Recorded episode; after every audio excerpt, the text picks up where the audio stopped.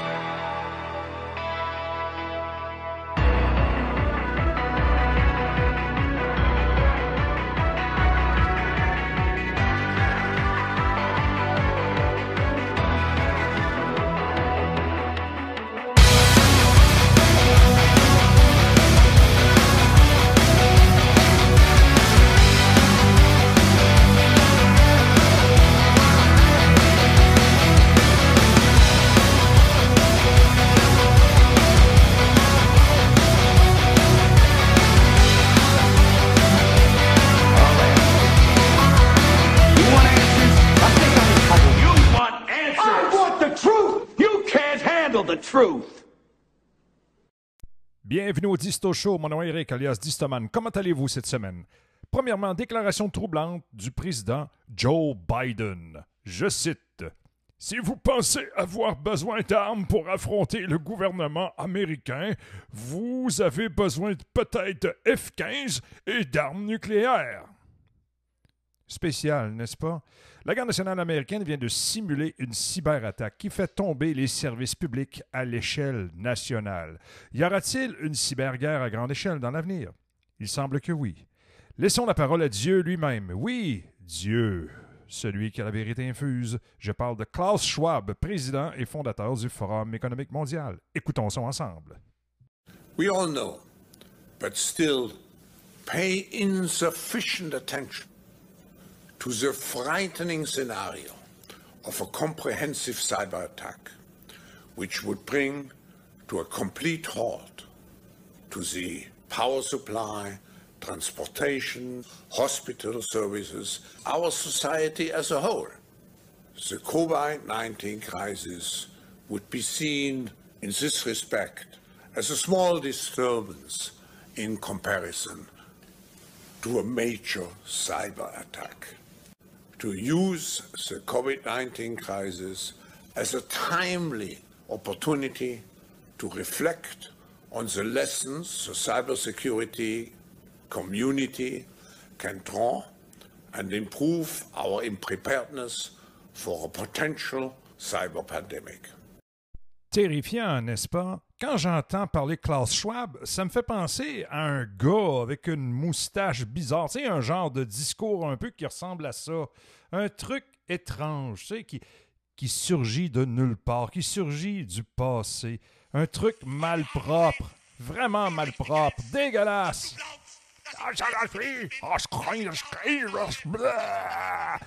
Tout ce qu'il faut pour vomir, c'est vraiment pas cool, mais vraiment pas cool. On n'en veut pas des gars qui débarquent, on n'en veut vraiment pas. On n'y veut pas ni dans le passé et ni dans l'avenir. Maintenant, place à la cyberguerre. Les exercices cyber-yankee de cette année ont simulé le scénario de plus en plus probable de cyberattaques paralysant d'énormes sections de l'infrastructure américaine.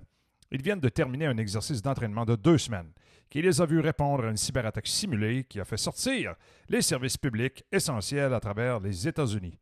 Les exercices sont devenus un événement annuel. Mais cette année, ça a pris encore plus d'importance après avoir subi plusieurs attaques de ransomwares et de cyberattaques majeures qui ont paralysé une grande partie de l'infrastructure américaine ces derniers mois. On parle d'avion, on parle des pipelines, etc. Les exercices faisaient partie du 7e Cyber Yankee, un événement euh, majeur d'entraînement euh, annuel qui réunit des gardes euh, nationaux de toute la région de la Nouvelle-Angleterre pour tester leur réponse contre des cyberattaques coordonnées et simulées. Les exercices de cette année ont simulé une cyberattaque qui ciblait les services publics sur la côte ouest avant de se propager à l'est à travers les États-Unis vers la Nouvelle-Angleterre. En plus d'offrir une formation pratique sur la façon de répondre aux cyberattaques actives, l'exercice visait également à renforcer la collaboration en matière de cyberdéfense entre la Garde nationale et les partenaires du secteur privé, le FBI, la Cyber, Security Infrastructure Security Agency du ministère de la Sécurité intérieure et le Federal Energy Regulatory Commission, ainsi que les divers cybercoms. Nous le faisons dans un environnement d'exercice afin que, lorsque cela se produit, nous avons déjà établi ces relations non seulement auprès d'une garde nationale, mais de toutes nos infrastructures essentielles, de nos partenaires fédéraux, locaux et étatiques, a indiqué le major Ryan Miller, officier des cyberopérations de l'État pour la garde nationale de l'armée du Connecticut. Nous avons euh, établi ces lignes de communication puisqu'il est d'autant plus facile de se réunir et de réagir. Le Cyber Yankee de cette année a vu la première utilisation par l'exercice annuel du nouveau système Cyber 9 Line développé par le US Cybercom. Cyber 9 Line offre aux cyberunités de la Garde nationale un modèle de questions qui leur permet de communiquer rapidement les détails d'une cyberattaque présumée dans la chaîne de commandement. Une fois que le Cybercom dispose de toutes ces informations, et qu'il est intégré au Cyber 9 Line, il peut alors diagnostiquer plus rapidement et plus efficacement cette attaque et offrir des informations à l'unité de rapport, qui peut ensuite partager ces informations entre les administrations locales touchées et les partenaires de l'industrie civile. Le Cyber 9 Line en est encore à des balbutiements, mais après avoir mis en place ce programme il y a plusieurs mois, nous avons déjà vu un impact, a déclaré le colonel Jeff Pacini de la force aérienne chef adjoint des opérations futures dans un communiqué de presse de l'US Cybercom l'an dernier. En fin de compte, l'objectif est de se soutenir mutuellement. Le questionnaire Cyber 9 Line est similaire à d'autres formats à neuf lignes utilisés par les forces armées américaines pour des demandes telles que l'évacuation médicale ou le soutien aérien rapproché. Il est vraiment difficile de faire un exercice comme celui-là efficacement. Il y a toujours des bugs. De nombreux cyber-exercices impliquent des activités qui ressemblent à un jeu de capture de drapeau, qui sont trop faciles et qui ne sont pas nécessairement applicables aux crises du monde réel. Il est vraiment difficile de fonctionner efficacement dans un environnement d'intervention en cas d'incident. C'est ce que beaucoup d'équipes enlèvent pour la première fois lorsqu'elles passent en revue. C'est ainsi que nous allons réellement faire un plan d'intervention en cas d'incident c'est le grand point de cela. Les responsables de l'exercice ont déclaré que les équipes qui mènent des attaques simulées ouvrent à la garde nationale l'occasion d'avoir une meilleure idée de ce, qui, euh, de ce qui se passe et à quoi s'attendre en cas de cyberattaque et d'opération de ransom GCL réel. Si vous avez euh, une bonne idée de la situation tactique, vous pouvez réagir comme du monde. Alors, si vous avez comment vos, savez comment vos ennemis mènent leurs attaques, vous pouvez être mieux préparé à vous défendre contre eux. Mais euh, également, les ennemis n'attaquent pas toujours de la même façon. Alors, il faut être créatif. Les exercices Cyber Yankee de l'année dernière ont vu plus de 200 gardiens se réunir pour lutter contre diverses cybermenaces. Les gardes ont été divisés en quatre équipes bleues chargées de répondre aux cyberattaques simulées, une cellule rouge, bien sûr, les méchants, qui amenait ces attaques et une cellule blanche qui réglementait et évaluait les opérations événementielles. Regardons du côté des belligérants maintenant. Il y a les Chinois. Pas beaucoup d'informations qui sortent de là. Hein. Les Chinois, on sait que sont derrière un firewall culturel, numérique et politique. Regardons maintenant du côté de la Russie. Poutine dit que certains Russes patriotiques peuvent être derrière des cyberattaques contre les États-Unis d'Amérique. Là, vous allez me dire, ouais, tu parles encore des Russes. C'est une nation belligérante, qu'on le veuille ou non. La cybersécurité, en particulier dans les infrastructures essentielles et le gouvernement de l'État, est un énorme problème en ce moment. Vous pouvez le voir dans les nouvelles de tous les jours. Les attaques euh, de ransom GCL sont en hausse. Perte de données, perte de propriété intellectuelle. Très difficile de suivre les adversaires en puissance. Nous avons également, au cours des dernières années, constaté une augmentation significative des cyberattaques et des tentatives de cyberattaques contre l'industrie électrique et également celle de l'eau.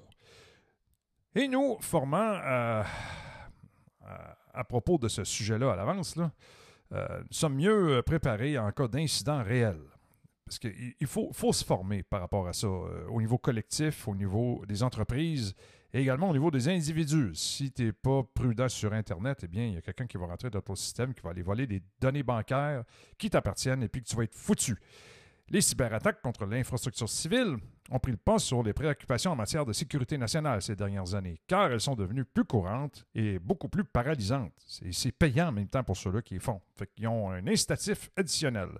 Une attaque par ransomware a fermé le plus grand pipeline de carburant des États-Unis en mai entraînant des pénuries de carburant sur certaines parties de la côte Est.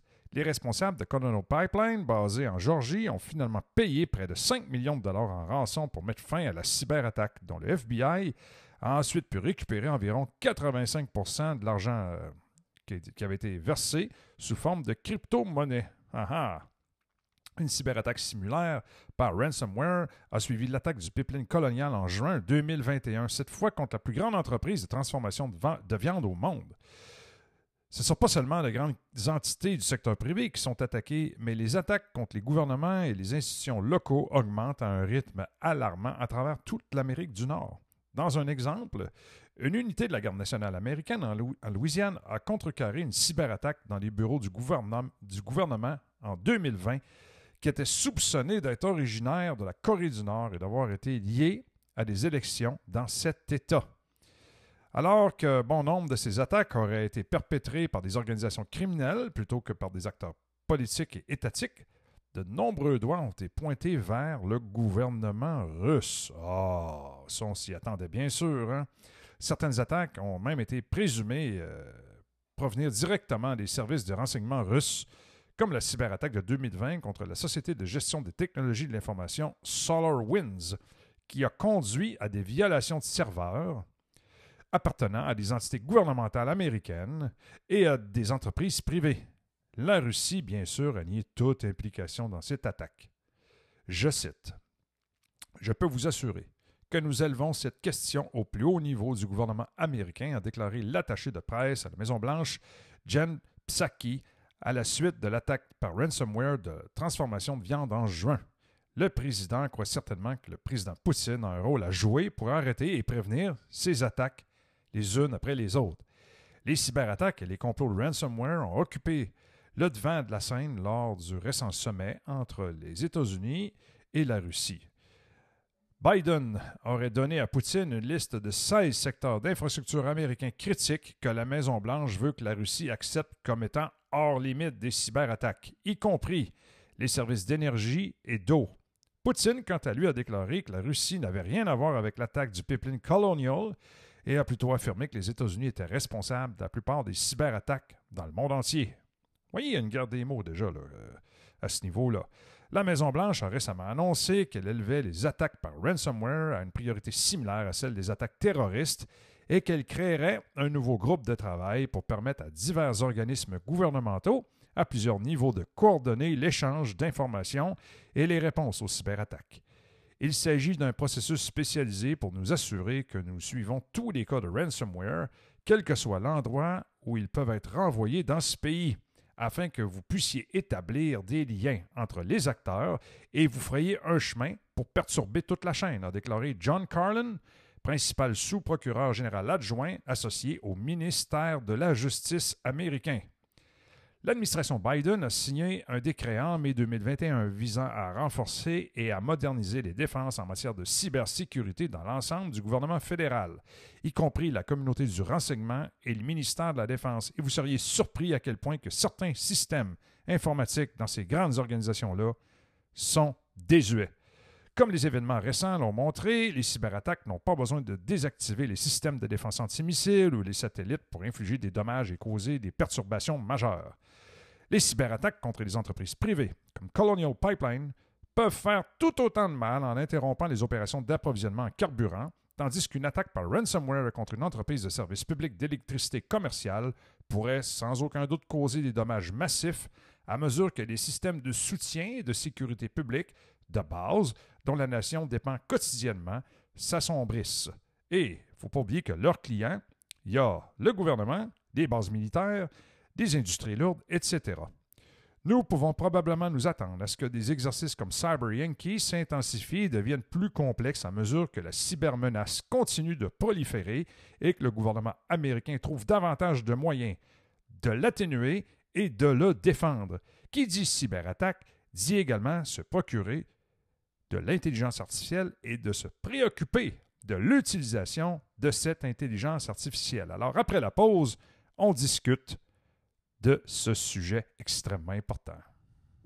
L'intelligence artificielle. Qu'est-ce que c'est? L'intelligence artificielle est un ensemble de techniques permettant à des machines informatisées d'accomplir des tâches et de résoudre des problèmes algorithmiques ou de logique. Le nouvel essor de l'intelligence artificielle est dû aux nouvelles capacités d'apprentissage des machines. Il y a encore quelques années, les ingénieurs devaient entièrement programmer à la main les algorithmes. Les machines étaient alors limitées à ce qu'on leur avait codé. Aujourd'hui, face à des machines de plus en plus performantes et à la masse de données accessibles, le big data, il n'y a plus de limites. On sait que la machine apprend et elle le fait de deux façons, supervisée et non supervisée. Prenons cet exemple concret. Nous voulons que cette machine reconnaisse une lampe. Avec un apprentissage supervisé, nous allons montrer à l'ordinateur plusieurs images de lampes ainsi que des images où il n'y a pas de lampe. À partir de ces exemples, il va pouvoir sur de nouvelles images reconnaître une lampe. Dans un apprentissage non supervisé, l'humain n'intervient pas. L'algorithme va de lui-même différencier et classifier les images en cherchant leur corrélation il trouvera les caractéristiques d'une lampe. Ainsi, il classera les éléments avec un pied, un abat-jour, une ampoule, jusqu'à former des groupes homogènes comme des lampes, des chiens, des visages. La machine apprend toute seule. Le but de l'apprentissage machine est d'entraîner des algorithmes à prédire d'après une base d'informations. Anticiper sera alors tout l'enjeu de l'intelligence artificielle. Dans l'industrie, les programmes d'intelligence artificielle apprennent des données contenues dans les systèmes d'information. Ils en déduisent les schémas récurrents et les comparent à des bases de données plus vastes. Ils pourront prendre des décisions et avertiront en cas d'anomalie. L'intelligence artificielle est en mesure d'optimiser une chaîne de production sur mesure. Par exemple, elle adapte et synchronise les machines selon le besoin.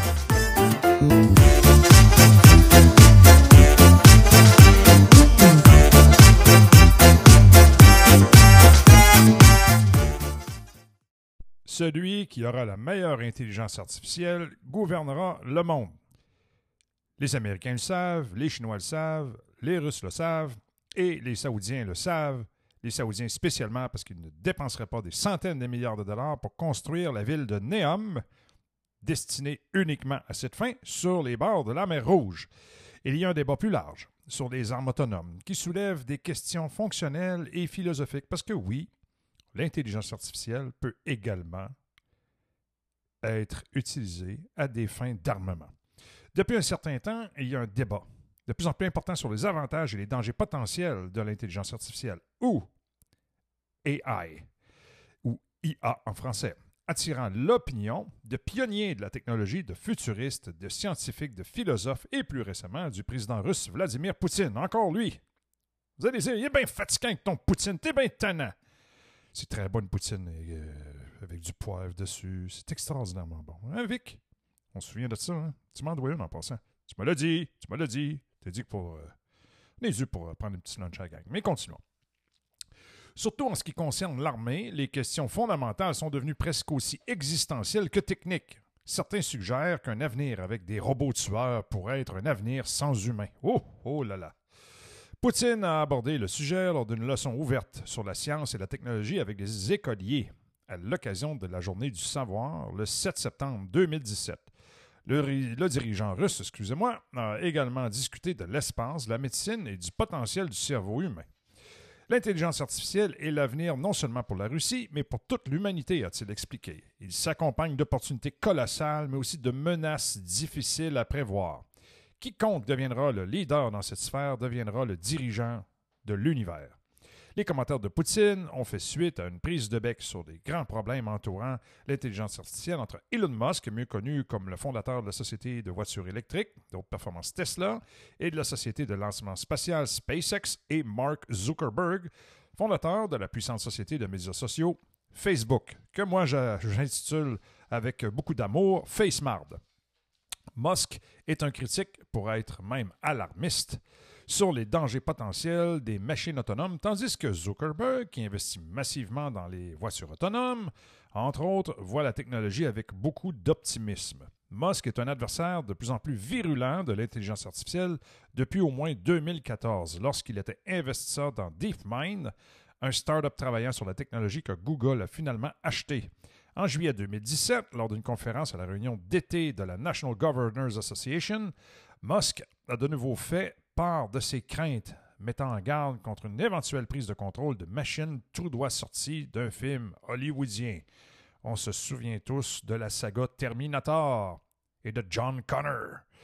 J'ai une exposition sur euh, l'intelligence artificielle de pointe et je pense que les gens devraient vraiment s'en préoccuper, a-t-il déclaré, faisant probablement référence, au moins en partie, à ses interactions avec DeepMind. Je continue de tirer la sonnette d'alarme mais jusqu'à ce que les gens voient des robots descendre dans les rues et tuer des gens, ils ne savent pas comment réagir parce que cela semble très, très lointain dans leurs préoccupations. Plus tard en juillet, un utilisateur de Facebook a interrogé Zuckerberg sur son opinion à propos euh, du point de vue de Musk lors d'une séance de questions-réponses en direct sur la plateforme des médias sociaux depuis son domicile à Palo Alto, en Californie. Il a été franc dans son rejet de toute préoccupation concernant l'intelligence artificielle. J'ai des opinions assez fortes à ce sujet, je suis optimiste, a déclaré Zuckerberg. Et je pense que les gens comme Musk, qui sont des opposants et qui essaient de mettre en place ces scénarios apocalyptiques, je ne les comprends juste pas. C'est vraiment négatif et d'une certaine manière, je pense que c'est assez irresponsable. Musk s'est ensuite rendu sur Twitter. Eh oui, disant que lui et Zuckerberg avaient parlé de l'intelligence artificielle dans le passé et que sa compréhension du sujet est limitée. Le PDG de Tesla et SpaceX a ajouté qu'il y avait un film sur le sujet à venir bientôt, mais a refusé de donner un titre ou de dire s'il était impliqué dans sa production. Très bizarre comme commentaire. Or, ni Musk, ni Zuckerberg, ni Poutine d'ailleurs, ne parlaient spécifiquement des applications militaires de l'intelligence artificielle. Cependant, les deux points de vue résolument très bien résument très bien la discussion multidimensionnelle sur l'avenir de la technologie sur le champ de bataille. D'autre part, il y a une série de questions largement techniques à propos de tout ça. Comment insérer une machine capable de prendre des décisions autonomes dans tout le processus décisionnel? Quelles tâches peut-il gérer? Dans quelle mesure est-il réactif et précis? Quelle vulnérabilité potentielle expose-t-elle? D'après ses déclarations publiques, cela semble être le domaine qui préoccupe le plus Zuckerberg, et il considère ces problèmes comme surmontables. Si le problème est de savoir si les voitures sans conducteur prennent une mauvaise décision et tuent les piétons ou leurs occupants, alors la réponse est de trouver un moyen de résoudre ce problème. Oui, mais il va y avoir des morts, Mark. Mais c'est pas grave. Hein? Le progrès, c'est vraiment, vraiment plus important que les morts. L'une des principales causes de décès pour les gens est toujours les accidents de voiture. Et si vous pouvez l'éliminer avec l'intelligence artificielle, ce sera une euh, amélioration spectaculaire, a-t-il déclaré Zuckerberg lors de sa question-réponse en ligne. Chaque fois que j'entends dire des gens que l'intelligence artificielle va blesser les gens à l'avenir, je pense que oui, vous savez, la technologie peut généralement toujours être utilisée pour le meilleur et pour le pire. Et vous devez faire attention à la façon dont vous construisez et vous devez faire attention à ce que vous construisez et à la façon dont elle va l'être. C'est l'ajouter plus tard. Il semble que ce soit combien dans l'armée américaine? Voit le sujet comme l'explique en détail John Lodgebury, directeur du Bureau de l'innovation et de l'information de la défense, la fameuse DIA, la Defense Intelligence Agency, Advanced Project, dans la vidéo euh, qui a été publiée sur YouTube récemment. Pour le Pentagone et les, services individuels, l'intelligence artificielle, c'est juste un outil qui aide à réduire la charge de travail de son personnel et peut aider à accélérer et à simplifier une foule de processus, des questions administratives et logistiques, à la surveillance et au ciblage pendant les opérations de combat réelles et euh, qui rend euh, le tout plus efficace et réduit les coûts. Peut-être plus important encore, moins d'humains sur le champ de bataille signifie intrinsèquement moins de victimes, ce qui est depuis longtemps un argument en faveur de l'augmentation de l'utilisation des drones dans les airs, sur terre et dans l'eau. L'armée américaine, dans son ensemble, s'intéresse de plus en plus aux armes autonomes et à l'intelligence artificielle haut de gamme, qui ne doivent pas nécessairement aller de pair dans le cadre de la soi-disant troisième stratégie compensatoire qui cherchent des solutions technologiques avancées pour garder les forces américaines en avance sur leurs adversaires, même si leur nombre global diminue. Nous avons déjà vu les premières itérations de la technologie aider et alerter le personnel de maintenance des problèmes potentiels, à automatiser la gestion des stocks d'approvisionnement et analyser les données en place. Ils peuvent même faire fonctionner des drones, des armes et des capteurs autonomes ou semi-autonomes qui peuvent repérer, suivre et engager des cibles sans interaction humaine continue. En août 2017, l'armée de l'air américaine, dans le cadre d'un projet conjoint avec le United States Special Operations Command, les forces spéciales américaines, a demandé des informations sur les systèmes d'intelligence artificielle qui pourraient permettre aux équipages d'aéronefs pilotant un avion d'attaque léger théorique de trouver leur cible plus rapidement en filtrant les informations mauvaises ou contradictoires. La demande de proposition indiquait que le service serait disposé à prendre en considération l'équipement qui prenait ensuite des décisions autonomes quant au lancement ou non d'une bombe ou d'un missile ou d'un équipement qui donnait simplement une recommandation à l'opérateur humain en place. Plus tôt, en septembre 2017, l'armée a embauché le géant informatique IBM pour l'aider à gérer différents inventaires logistiques, y compris voir ce que son système de cloud computing intelligent Watson pouvait avoir à offrir. L'année précédente, le service avait installé des capteurs sur 350 véhicules blindés Striker qui ont tous introduit des données dans Watson, qui à son tour a passé au crible l'information pour essayer de prévoir les problèmes d'entretien avant même qu'ils ne se produisent. Cela a permis aux unités d'accélérer le processus d'entretien en envoyant des lots entiers de véhicules pour recevoir les mêmes réparations préventives en même temps au lieu de réagir aux problèmes au fur et à mesure qu'ils ne se posaient ou en fonction des calendriers d'entretien spécifiques à chaque véhicule. Poutine semble avoir une vision similaire de l'intelligence artificielle. Oui, parce que là, si les États-Unis la déploient, la Russie également va le faire, parce que ce sont des belligérants potentiels. Oui, qu'elle semble euh, s'appliquer au domaine militaire, appelant auparavant un domaine accru d'armes autonomes. Il y a eu des poussées similaires en Chine, en Israël et en Corée du Sud, entre autres pays. Il y a des, opportunités et des menaces colossales qui sont à prévoir, prévoir a déclaré Poutine à l'occasion de la journée du savoir, promettant de partager les développements de l'intelligence artificielle avec d'autres pays. Ça, c'est de la grosse bullshit par contre. S'ils ont des avancées fulgurantes, ils vont les garder pour eux. Cependant, il a postulé que les guerres futures seraient presque entièrement dans le domaine des avions, des véhicules et des navires sans pilote, ajoutant que lorsqu'un drone d'une partie sera détruit par des drones de l'autre, elle n'aura d'autre choix que de se rendre.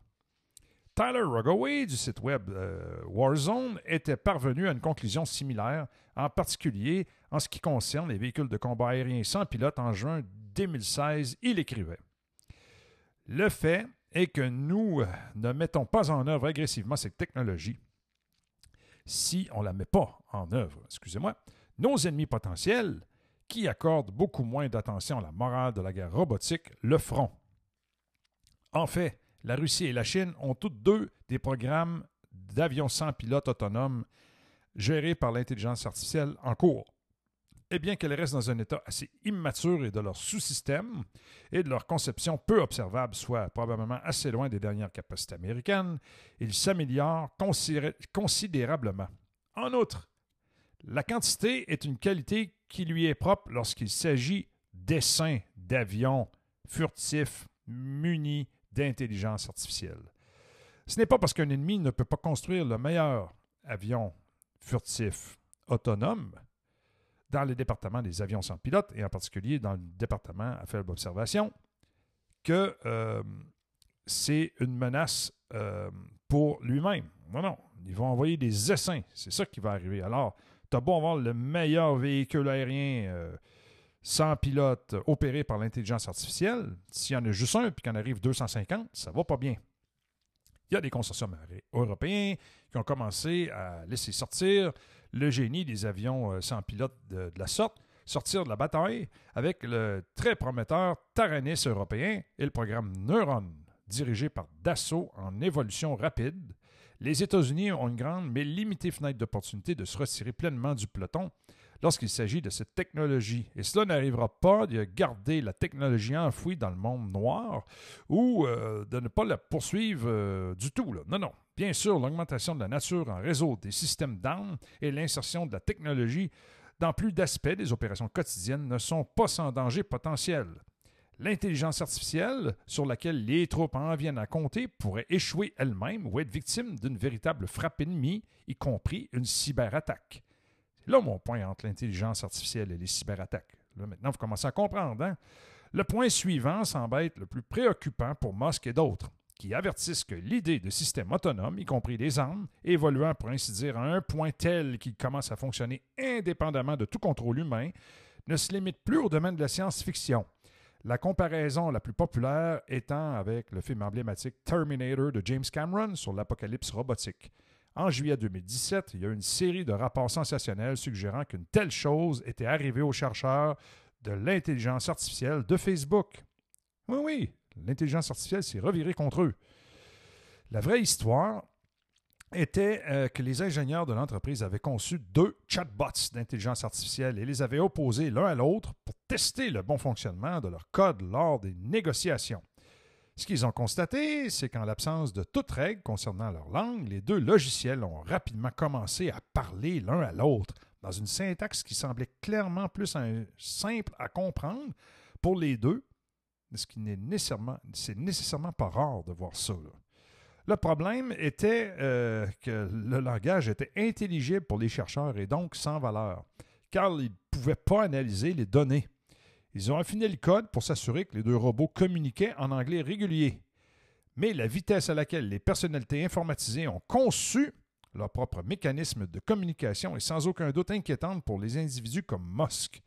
L'argument de base avancé par ces critiques est que si quelque chose d'aussi simple qu'un logiciel produisant du texte peut effectivement couper l'opérateur, pourquoi un drone armé autonome ne pourrait-il pas faire la même chose? Elon Musk a déclaré au Vanity Fair en avril 2017 Je pense que les, systèmes d'intelligence artificielle s'améliorent vraiment à un rythme accéléré, beaucoup plus rapide que ce que les gens ne le pensent. Surtout parce que dans la vie quotidienne, vous ne voyez pas de robots se promener. Peut-être que votre aspirateur Roomba ou quelque chose comme ça, mais Roomba ne va pas prendre le contrôle de la planète au complet et surtout pas utiliser des systèmes d'armes létales comme des missiles Hellfire. Il n'est donc pas surprenant que le fondateur de Tesla et SpaceX se joigne à un groupe d'autres d'autres technologues excusez-moi, et universitaires pour appeler à une interdiction mondiale des systèmes d'armes autonomes mortels, plus communément appelés les fameux robots tueurs. En 2015, un autre collectif, dont le physicien Stephen Hawking et le cofondateur d'Apple, Steve Wozniak, ont lancé un appel similaire. Pour beaucoup de ces militants, la question est existentielle. Pour d'autres organisations internationales et groupes de défense des droits humains, il s'agit davantage d'une préoccupation éthique. Dans ces cas, la préoccupation est davantage que les systèmes d'armes qui portent leur propre jugement sur le champ de bataille menacent la notion même du monopole d'un État sur l'utilisation de la force en déléguant efficacement leurs décisions de vie ou de mort à un algorithme. Elle soulève également des questions complexes sur la souveraineté nationale, devoir des militaires nationaux et de protéger de la vie civile sur le champ de bataille. Depuis 2013, le Conseil des droits de l'homme des Nations unies étudie la question, en particulier ce qui concerne les préoccupations concernant l'utilisation des drones pour mener des exécutions extrajudiciaires à des cibles.